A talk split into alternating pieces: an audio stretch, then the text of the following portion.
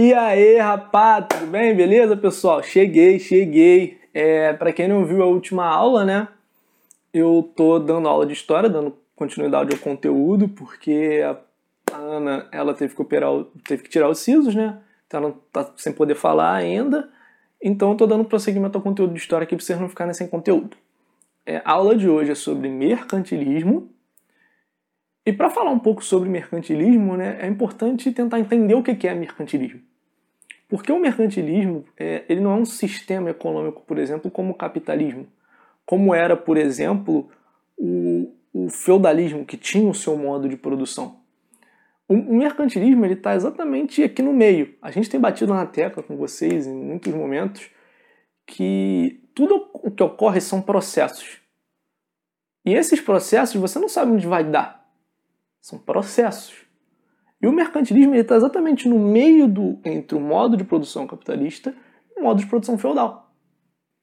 Então pensa assim: é, quando é, houve aquele processo de, de, de, decréscimo do comércio, das pessoas saírem das cidades, irem para as terras do suzerano, etc., é, não tinha, não é que não tinha mais comércio, mas a atividade comercial diminuiu, a, diminuiu muito. Então, se a atividade comercial diminuiu muito, o que está acontecendo? É, o, o, quem tem terra, para tipo, é, conseguir ter algum lucro, vamos dizer assim, com a sua terra, é, você bota alguém ali naquela terra e essa pessoa, em vez de, vamos dizer assim, produzir para você algo que vai te dar tipo lucro, ela produz para pagar a estadia dela ali. Então, o cara tinha terra, tinha um servo que ia lá, produz, ele dava um pedaço de terra para o servo, o servo produzia um pouco naquela terra, uma parte dessa, dessa produção era destinada ao dono da terra para pagar pela terra. E aí pensa, pensa assim, o, o, o senhor feudal ele não tinha lucro. No modo de produção capitalista você tem, um, você tem um, uma monetização da, da, das atividades que leva ao lucro. E no mercantilismo você tem, óbvio, o princípio de lucro, você já trabalha com dinheiro, moeda, mas ainda você não tem tudo da máquina capitalista.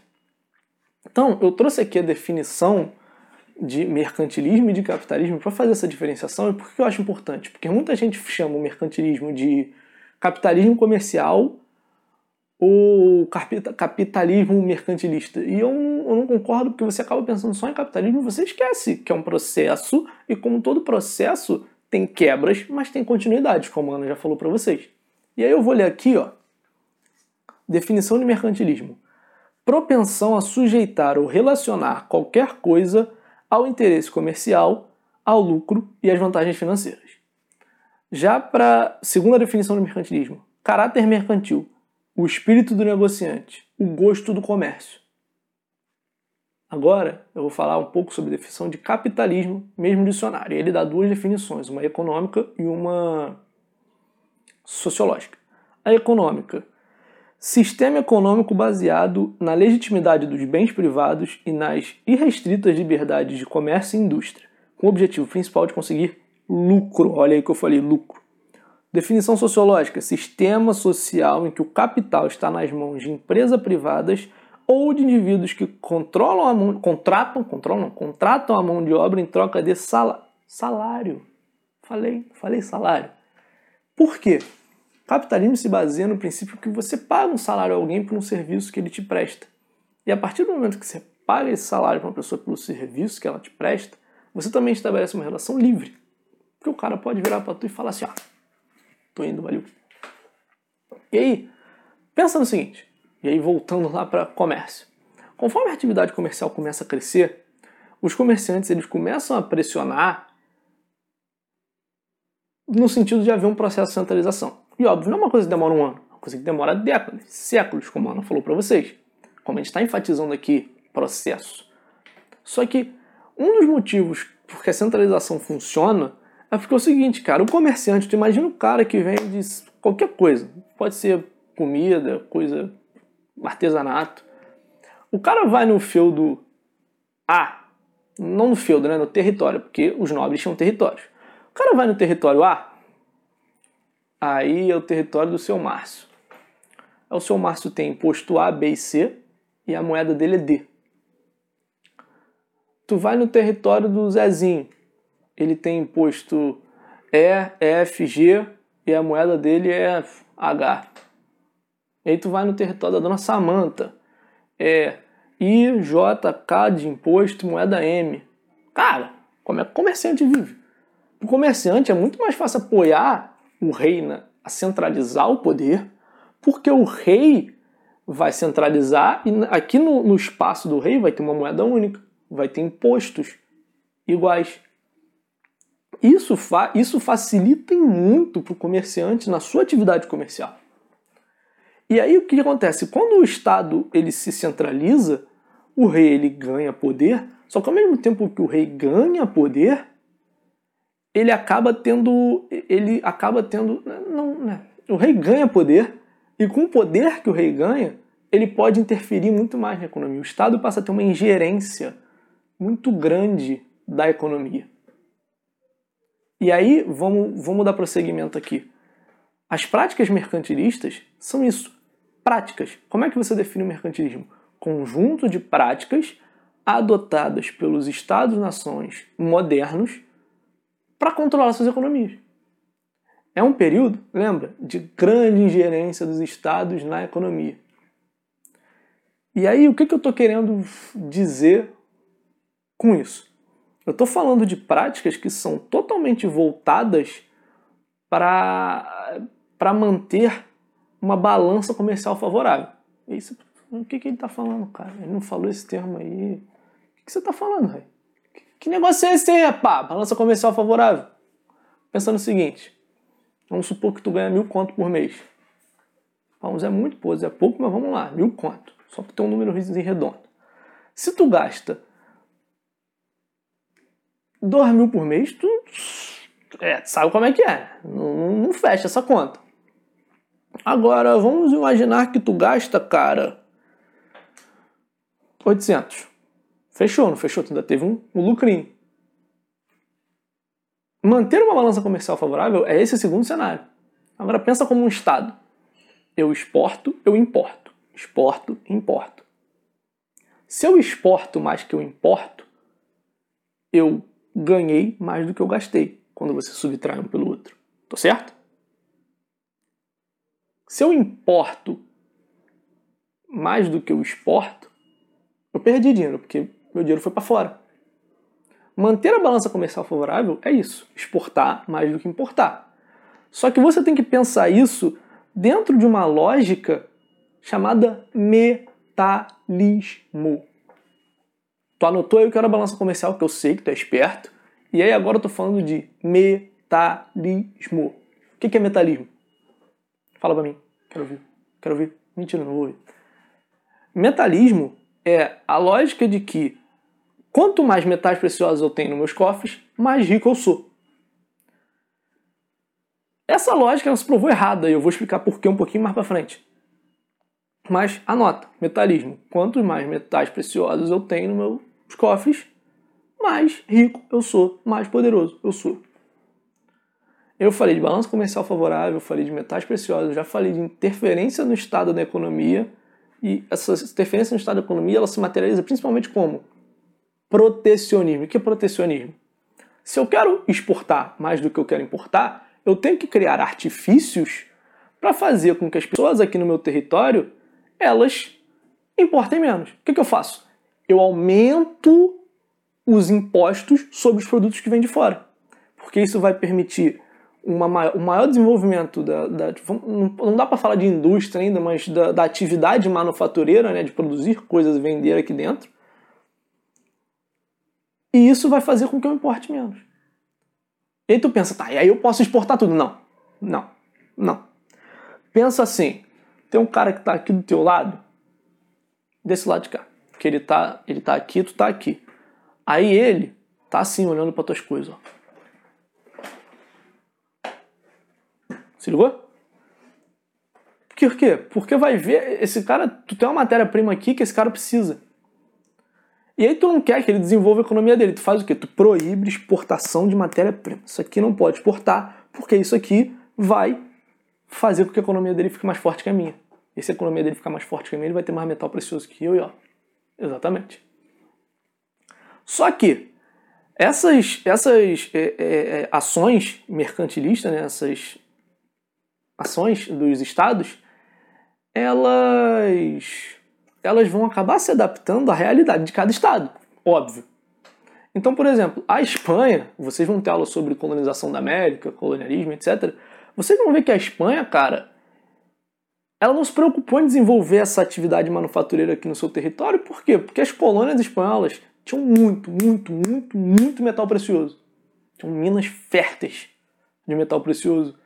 Então, o que acontece é que a Espanha, cara, comprava coisa de outros países.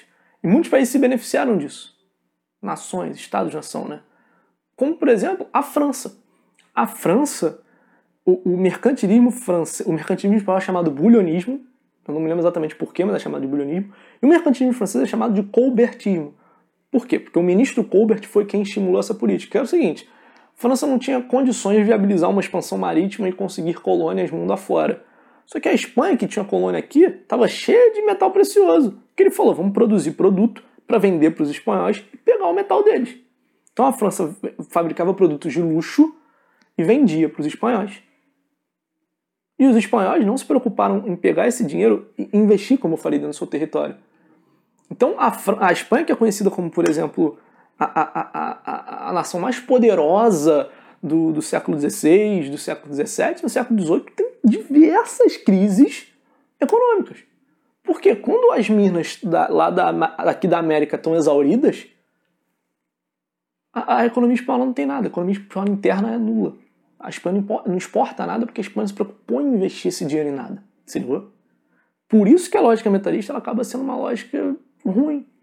Porque ela, ela, ela, acaba, você acaba não vendo todo o panorama econômico. É, se guiar pelo metalismo é ruim, né?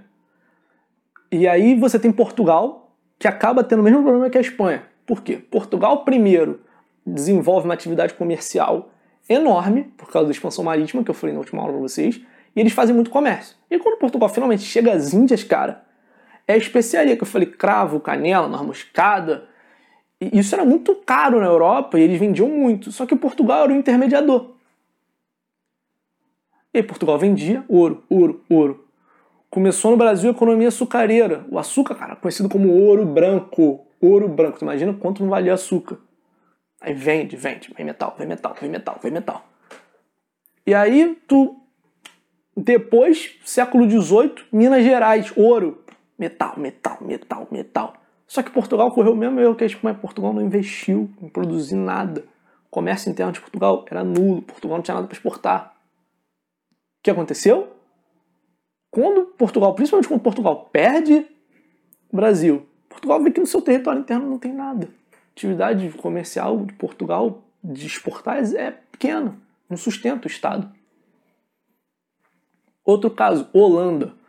A Holanda, o mercantilismo holandês se desenvolveu em cima de banco e barco. BB. Não é Banco do Brasil, é banco e barco. Porque os holandeses eles já tinham uma atividade bancária nessa época, óbvio que não é igual hoje, mas eles tinham uma atividade bancária. E eles tinham uma atividade de barco que era o que? Comércio, eles faziam frete. Eles eram intermediadores. Mas a Holanda se preocupou em investir ali dentro do seu território na atividade bancária. Tá? E por último, vai falar da Inglaterra, que desenvolveu manufaturas, não eram manufaturas de luxo, por exemplo, como a, como a, a França, mas desenvolveu manufaturas de luxo e através dessas manufaturas de luxo conseguiu pegar os capitais de Portugal, Espanha, você vai ver quando a gente falar de Revolução Industrial que a Inglaterra é pioneira na Revolução Industrial. Por quê? Um dos primeiros motivos é a acumulação primitiva de capital. O que isso quer dizer? Que Portugal acumulou capital produzindo e exportando, produzindo, exportando, produzindo, exportando, exportando principalmente para quem? Isso aí, Portugal e Espanha. É... E aí, bom, aula de mercantilismo é isso, mas eu acho maneiro fazer uma pegadinha aqui com vocês. É... Para entender essa pegadinha, tem que entender o princípio de balança comercial, metalismo e vamos lá.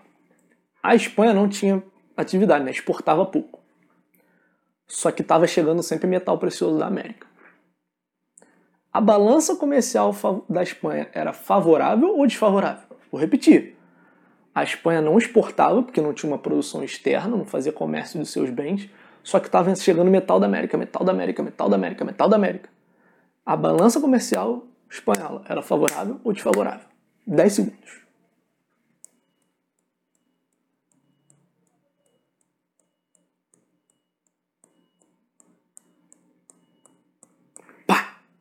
Respondeu?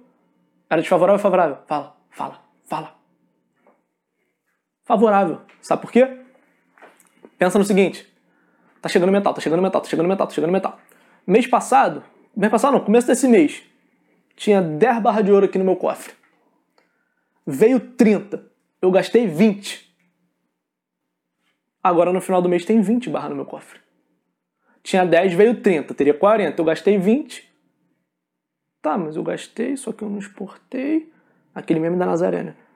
E aí tem 20. Aumentou, porque tá entrando mais do que tá saindo. E aí, por que, que a balança comercial tá favorável? Porque ela seguia pelo princípio do metalismo. Quanto mais metal eu tenho, mais rico eu sou. Entre aspas, porque depois a gente viu que isso um espanhol sentou. Entendeu? Mas seria favorável, porque teria mais ouro no, nos cofres. Então, é isso. Prazer estar aqui com vocês. Prazer dessa aula, um tema que eu acho bem legal, bem maneiro de falar, discutir. Queria ter mais tempo para ficar aqui falando uma hora com vocês sobre. Mas é isso, espero que vocês tenham gostado e Beijo grande para vocês, gente. Tchau, tchau.